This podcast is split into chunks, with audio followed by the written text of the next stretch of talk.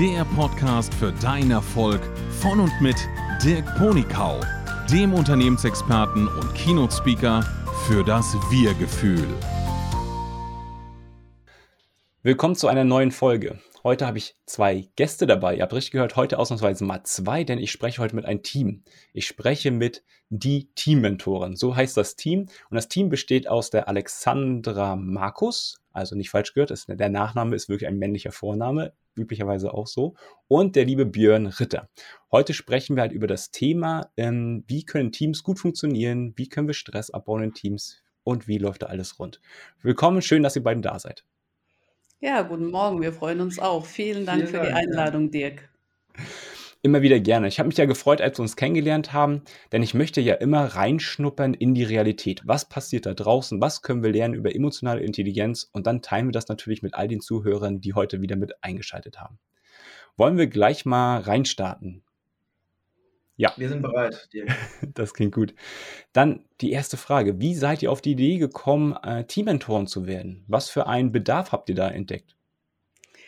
Ja, also viel passiert ja immer auch aus einer intrinsischen Motivation, so auch bei uns beiden. Ja, also gerade das Thema Teamkommunikation kennt ja, glaube ich, jeder von uns und jeder hat auch persönliche Erfahrungen damit. Und äh, wenn ich jetzt mal bei mir anfange, also äh, in meinem jetzt doch äh, mittlerweile relativ langen Berufsleben gab es halt immer sehr, sehr gute Führungskräfte, aber es gab eben auch die andere Seite, ja. Und äh, gerade so mein erster Job nach dem Studium, äh, da hatte ich das Pech, in zwei Jahren vier Chefs zu haben. Und äh, da hast du noch gedacht, na ja, ist irgendwie nicht so optimal, könnte besser gehen, aber es hat die Erfahrung gefehlt.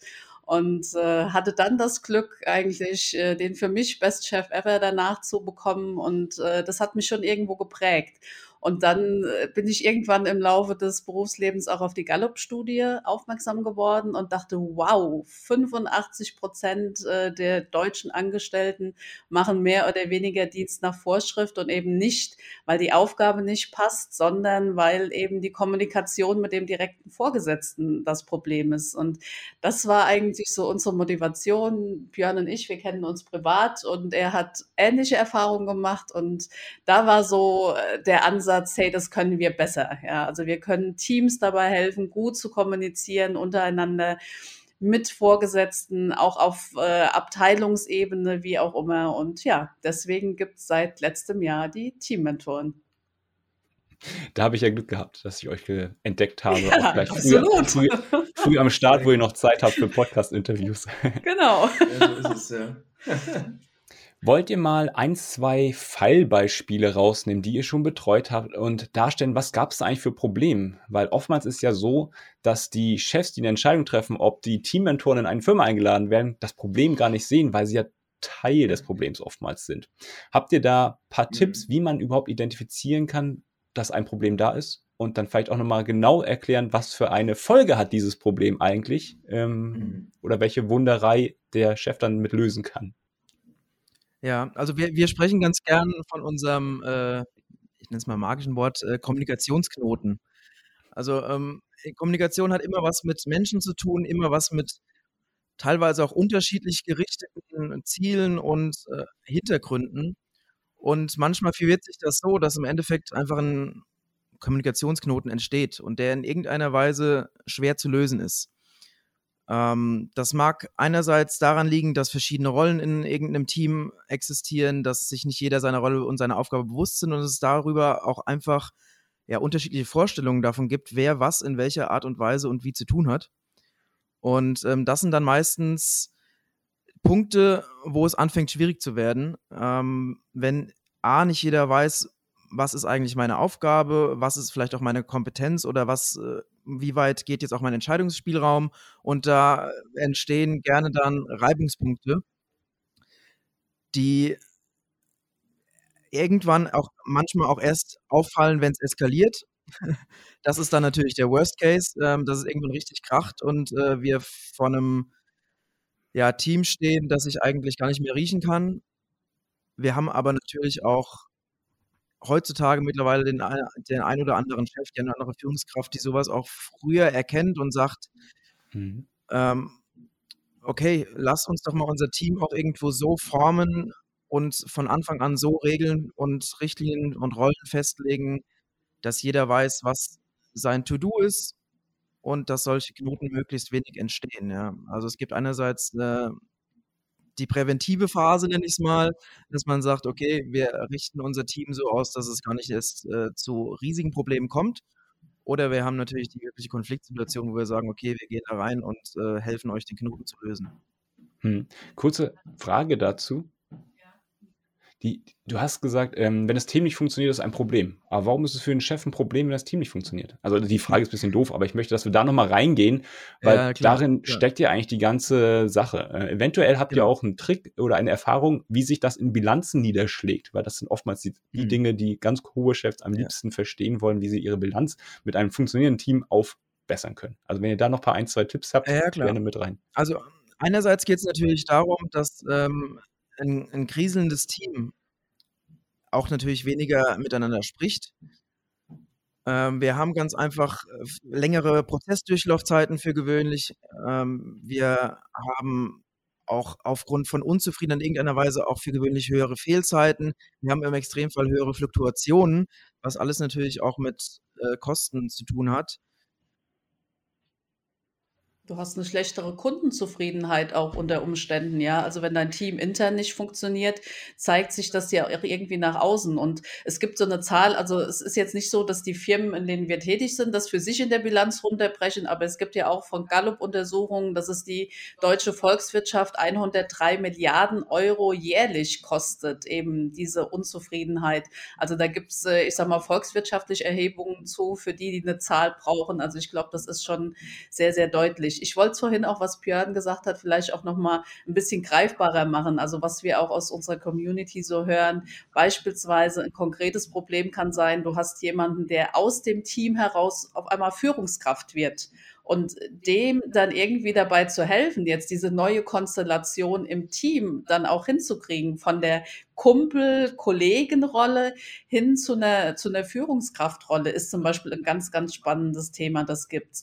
Du hast vielleicht auch eine Situation, dass jemand aus dem Team sich auf eine Führungsposition bewerben will, aber es kommt jemand von extern. Ja, auch das sind dann so, so Teamsituationen, die äh, irgendwie das, die ganze Zusammenarbeit so ein bisschen zum Knirschen bringen können. Und das sind dann äh, so Situationen, wo wir dann einfach helfen, je nachdem auch, wie weit das vielleicht schon eskaliert ist oder nicht. Da gibt es dann auch Methoden aus der Mediation, die wir vielleicht einsetzen. Da gibt es äh, viel aus dem Bereich äh, achtsame, gewaltfreie Kommunikation, die du einsetzen kannst. Äh, da haben wir sozusagen unseren Methodenbaukasten, der dann da auch zum Einsatz kommt. Aber und das ist uns auch, glaube ich, nochmal wichtig. Das passiert sehr individuell. Also wir sind beide so, dass wir sagen, wir glauben nicht an klassische Führungskräfteentwicklung. Pack alle in einen Raum, erzähl ihnen äh, irgendwie oder gib ihnen Gesprächsleitfäden an die Hand und dann fluppt das, ja. Sondern wir glauben, dass das immer sehr, sehr individuell mit der Teamsituation zusammenhängt. Und da geht es uns darum, auch da individuell zu gucken, wo sind bei euch diese Punkte, wo es knirscht und wie können wir da ganz konkret helfen es geht nicht um übergeordnete Skills, ja, sondern es geht im Prinzip um die konkrete Situation. Hm. Ja, und es geht auf jeden Fall immer um Kommunikation, ja. Also gerade äh, ich habe die Erfahrung gemacht, dass fehlende Kommunikation oder falsche Kommunikation einfach ein Riesenherd für Fehler ist, ja, weil ähm, hm. für gewöhnlich hat jedes Team oder jede Einheit in irgendeiner Weise verschiedene Skills, die sich ergänzen und wenn man nicht miteinander kommuniziert, dann verschenkt man einfach Potenzial und es werden Fehler gemacht, wo einfach dein Kollege dir helfen hätte können, wenn du einfach mal an der richtigen Stelle fragst oder kommunizierst oder einfach mal offen sagst, okay, äh, hier komme ich allein nicht weiter. Also diese Fehlervermeidung ist auch ein Riesenthema. Mhm. Was für ergänzende Informationen habt ihr schon gesammelt, falls sich jemand emotional verletzt fühlt im Team? Das ist vielleicht irgendwas mal vorgefallen, das wurde nie richtig aufgearbeitet und jetzt hat es irgendwelche Konsequenzen. Könnt ihr über das Thema ein bisschen erzählen, ein bisschen da eintauchen?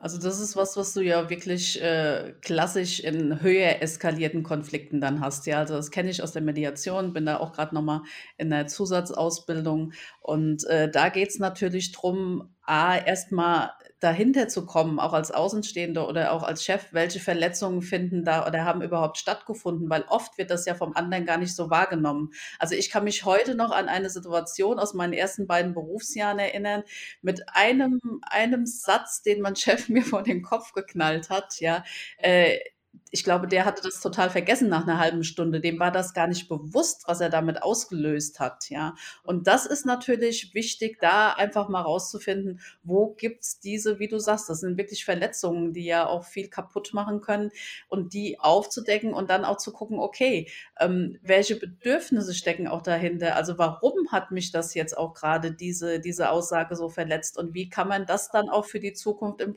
im Prinzip vermeiden, ja? Weil ich glaube, oft ist dem anderen ja, das ist ja überhaupt die Krux auch in der Kommunikation, dem anderen gar nicht bewusst, was er vielleicht auch ja. mit diesen Aussagen angerichtet hat. Und das dann aufzudecken und zu sagen, okay, äh, wie können wir das auch in Zukunft besser machen? Also das ist auch ein Ansatz. Wir versuchen schon, ähm, ich will es nicht so ausdrücken, dass ich sage, nicht zu sehr in der Vergangenheit zu wühlen, aber irgendwo ähm, da natürlich auch einen Abschluss zu finden, ja, und zu sagen, okay, vergangen ist vergangen. Wir haben das angesprochen. Wir wollen uns jetzt aber in die Zukunft orientieren. Wir wollen gucken, wie können wir das in Zukunft vermeiden und besser machen. Ja, und ich glaube, das ist, äh, ist dann auch wichtig, damit auch irgendwie abschließen zu können. Wenn du das immer wieder hochholst und immer wieder aufwärmst, mhm. wirst du natürlich es nicht schaffen, äh, es für die Zukunft wirklich auf solide Beine zu stellen. Deswegen ist es wichtig, es sich einfach nochmal anzugucken, ja, zu gucken, was ist da passiert, aber dann auch zu sagen, okay, es war jetzt so, wir gehen damit um und wir gucken jetzt, wie geht es in Zukunft besser. Ja, was haben wir daraus gelernt? Nochmal reflektieren und genau, dann, dann weitergehen. Sind unsere Learnings, genau. Also das zu reflektieren, ohne es, wie gesagt, immer wieder, immer wieder aus, äh, aus der Kiste zu holen und zu gucken, mhm. damals mhm. hast du aber, ja, und damals hast ja, du. Ja. Also das, das bringt nichts, ja. Habt ihr eine Methode entwickelt, mit der ihr Raum schafft, sich diesen Themen zu öffnen? Weil oftmals sind diese Verletzungen mhm. sehr tief in den Menschen drin und sie wissen es manchmal selbst gar nicht, woher es kommt, dass sie gerade auf dieses Team jetzt nicht mehr so sonderlich viel Bock haben. Habt ihr da eine Mediation oder irgendeine andere Technologie oder Technik, Strategie, ähm, wie ihr rankommt? Wahrscheinlich ist das Gruppenmeeting nicht das Richtige, um sowas äh, Verletztes äh, rauszuholen. Also, was habt ihr da für einen Ansatz gefunden? Hast schon recht, äh, Gruppe ist da das falsche Medium. Es ist schon so, dass wir uns jedes Teammitglied auch ähm, gerne mal im 1 zu 1 oder im 2 zu 1 unterhalten, gerade wenn wir spüren, dass da irgendwo was verborgen ist. Und ähm, da kommt unsere Stärke ein bisschen ins Spiel, dass wir zu zweit sind, ja, und auch in einem Team, wo wir selbst auch relativ unterschiedlich sind. Also wir haben 20 Jahre Unterschied in Lebenserfahrung und auch in Berufserfahrung. Wir haben ganz andere Ausbildungsbackgrounds. Die Alex macht seit 25 Jahren äh, Kommunikation. Ich komme aus Produktmanagement, Marketing. Ich habe einen ganz analytischeren Ansatz. Ähm, und wir sind auch komplett unterschiedliche Typen, Männlein, Weiblein. Das heißt, meistens ist es so der Fall, dass einer von uns mit dem Gegenüber in irgendeiner Weise resoniert. Und wenn wir, wenn wir das allein angehen würden, ist es immer so, dann ist es immer so ein, ja, okay, entweder kann ich mich den Menschen öffnen oder nicht, aber wir, wir bieten in unserer Kombination eine ganz gute Bandbreite, wo wir bisher es geschafft haben, eigentlich ja, ganz, ganz gut äh, an die Leute ranzukommen, ja, weil wir auch miteinander ich nenne es mal, offen und kritisch und äh, wertschätzend miteinander umgehen und das, äh, glaube ich, auch unsere Gegenüber immer ganz gut annehmen.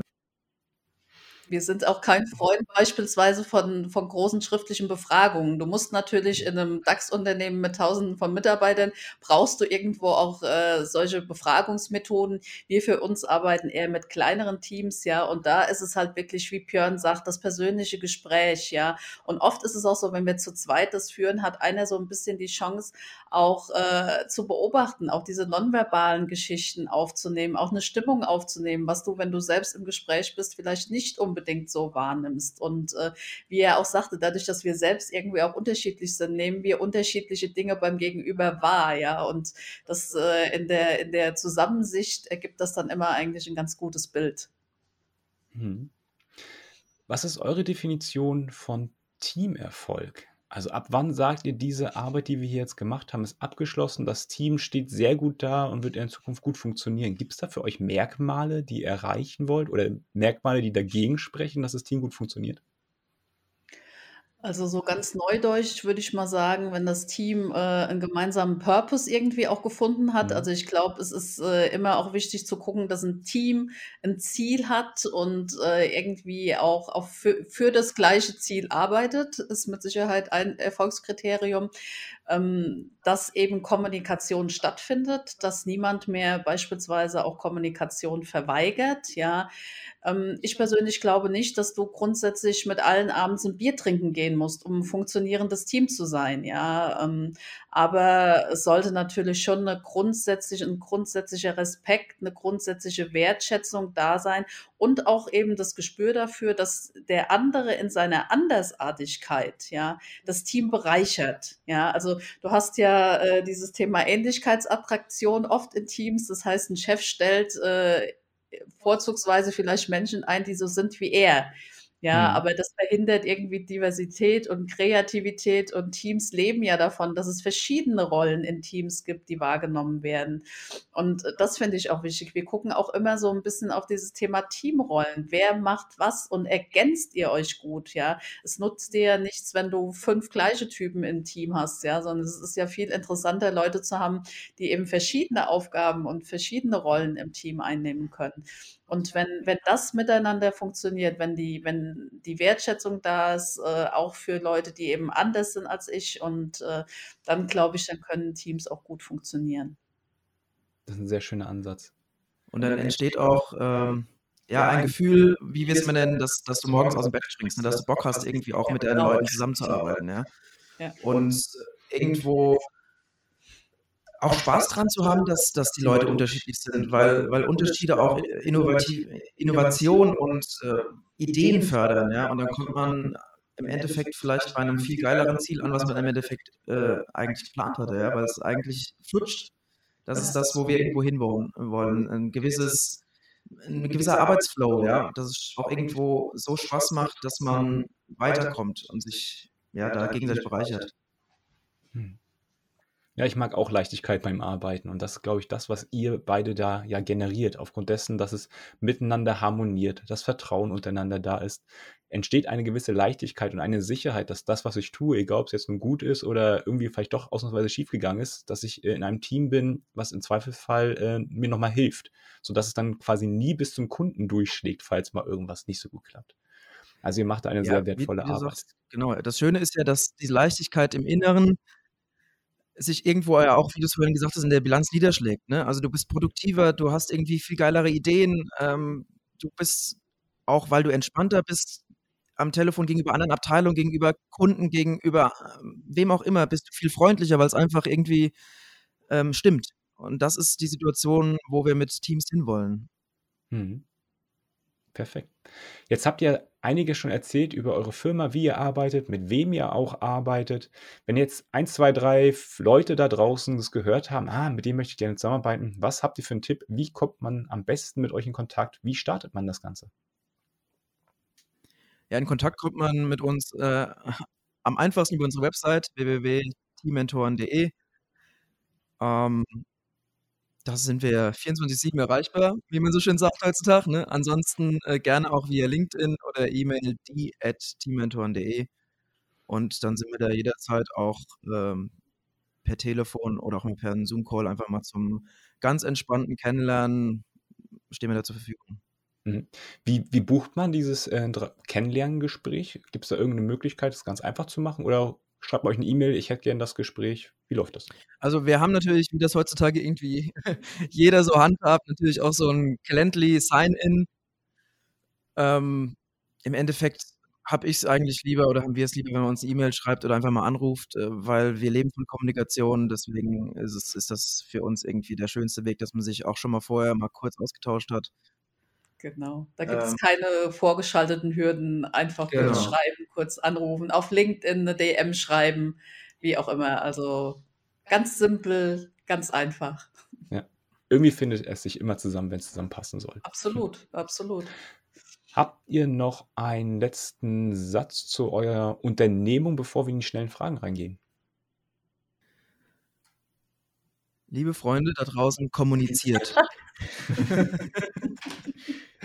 ist schon die erste Weisheit auch mit, ne? Ja, genau. Sehr gut. Dann lasst uns mal in die schnellen Fragen einsteigen. Die Frage Nummer eins, wie immer, äh, was sind eure Werte? Also die Werte nicht von euch einzeln, sondern von eurer Unternehmung. Also die Top 3. Authentizität, Haltung? Güte. Güte. Was, was verstehst du unter Güte, um da mal tiefer reinzugehen? Ähm, ein tiefliegendes Wohlwollen. Hm. Ähm, Ja. Leuten grundsätzlich das Gute sehen und auch das Gute wollen. Und davon auszugehen, dass der Mensch im Grunde auch keinem was Böses möchte, sondern äh, wir in einer positiven Art miteinander auf dieser Erde wandeln. Hm. Also wir haben den sehr bewusst gewählt, weil oft wird es mit gutmütig verwechselt, ja. Und Mhm. äh, das ist für uns was komplett anderes. Und wir haben beide da auch einen Menschen im Kopf, äh, der das so absolut verkörpert. Und das ist für uns ein ganz, ganz toller Wert einfach auch. Der passt auch voll dazu. Also von daher ist es sehr schön. Ich wollte Ja. einfach nochmal mehr Input dazu haben, damit alle Menschen es gut verstehen, was ihr dahinter verschlüsselt. Ja. Ähm, Ja. Die nächste Frage: Idole. Habt ihr Idole?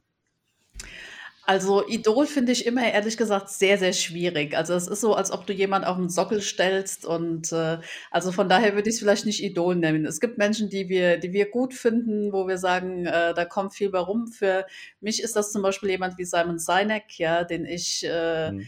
in diesem Thema Leadership, äh, dem ich da sehr gut folgen kann, in vielen Dingen, nicht in allen, aber in, in vielen. Und wir haben ja auch so dieses Thema und so sind wir beide auch so dieses Thema so klare Kommunikation, ja. Also wirklich auch zu sagen, was du meinst. Und wen ich da sehr cool finde, weil ich auch großer Fußballfan bin, ist zum Beispiel jemand wie Jürgen Klopp. Ja, also das ist so jemand, äh, da habe ich auch so ein Zitat im Kopf, der sagt, äh, verzeih mir bitte den Kraftausdruck, aber ich würde nie ein Arschloch einstellen, das gut kicken kann. Und das, das ist so was, also so nach dem Motto auch, es kommt immer auf die Person an, es kommt drauf an, wie jemand ist und nicht nur, welche Skills er hat, ja. Und äh, das finde ich einfach furchtbar erfrischend, ja. Und äh, deswegen ist das jemand, den ich mag. Ja. Das ist eine Lebensbereicherung, diese Wahrheit. Weil wenn du Ja. erstmal jemand falsch im Team hast, dann wird alles kaputt gemacht. Also alles, was du mühselig aufgebaut hast, ist dann hinüber. Ja, also Fachwissen, wir sagen auch immer, Fachwissen kannst du schulen, ja, aber äh, so grundsätzliche Persönlichkeitsstrukturen, da wird es schon schwieriger, ja. Und äh, deswegen, ich fand, das so ein klasse Satz. Und äh, ja, das ist einfach jemand, der auch ja bei uns hier aus der Gegend kommt. Wir leben ja auch in der Nähe von Mainz. Also von daher Hm. gehört er dazu. Und der Spruch trifft ja wirklich den Nagel auf den Kopf. Yes. Ähm, die nächste Frage: Bücher oder andere Materialien, die man sich zum Thema noch angucken kann. Gibt es da Tipps von euch? Ja, also zum Beispiel auch Simon Sinek, Ja. Start with a Why, ja, Ja. finde ich, finde ich im Thema Leadership äh, auf jeden Fall hinweisgebend. Also, was wir beide auch gern mögen, das geht so in die Richtung Persönlichkeitsentwicklung. Also, ich finde zum Beispiel Arun Gandhi, Wut ist ein Geschenk, wer das kennt, ist ein, ist ein ganz tolles Buch. Ich äh, bin auch durchaus bei John Strzelecki, auch wenn viele das als trivial erachten, aber ich finde das so, äh, um einfach mal gewisse Dinge zu reflektieren, äh, durchaus, äh, durchaus spannend. Ich äh, lese auch gern Tim Ferriss, beispielsweise, den lesen wir beide im Moment, ja. Also, das ist ziemlich, ziemlich querbeet. Und du hast noch eins. Ja, be ja, beziehungsweise. Ich bin auch so ein Freund von so so Entwicklungsgeschichten, ne? Also, sowas äh, wie zum Beispiel „Der Alchemist“ oder auch „Die Entdeckung der Langsamkeit“ von Stan Dolny. Das ist irgendwie sowas. das war auch dadurch, dass das irgendwie so in meiner Ende meiner Schulzeit so das erste Buch war, das ich irgendwie in die Richtung in die Finger gekriegt habe, ähm, fand ich irgendwie ganz toll, wie sich ein 'n Mensch in irgendeiner Weise über eine Story mit einer mit sich selbst auseinandersetzt und entwickelt. Mhm. Vi vielen Dank für die kreativen Bücher, die ihr rausgesucht habt. Da werden sich die Leute sicherlich sehr freuen drüber.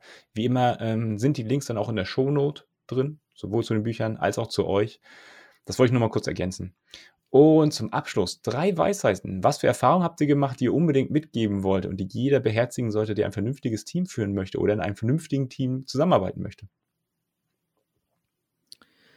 Ähm, ich habe mal, äh, 'ne Weisheit, die mich selbst sehr ich sage mal, bewegt oder der die sich irgendwie eingegraben hat in meinem Hinterkopf. Und das ist, ähm, 'n Zitat, das früher bei mir im Bachelorstudium an der Wand hing, im Audimax. Und das ist die Wahrheit einer Absicht ist die Tat von äh, Georg Hegel. Ähm, ist irgendwas, was mich schon immer getriggert hat, seit ich das das erste Mal gesehen habe. Also das ist, man kann viel wollen, aber man muss es irgendwann auch machen. Mhm.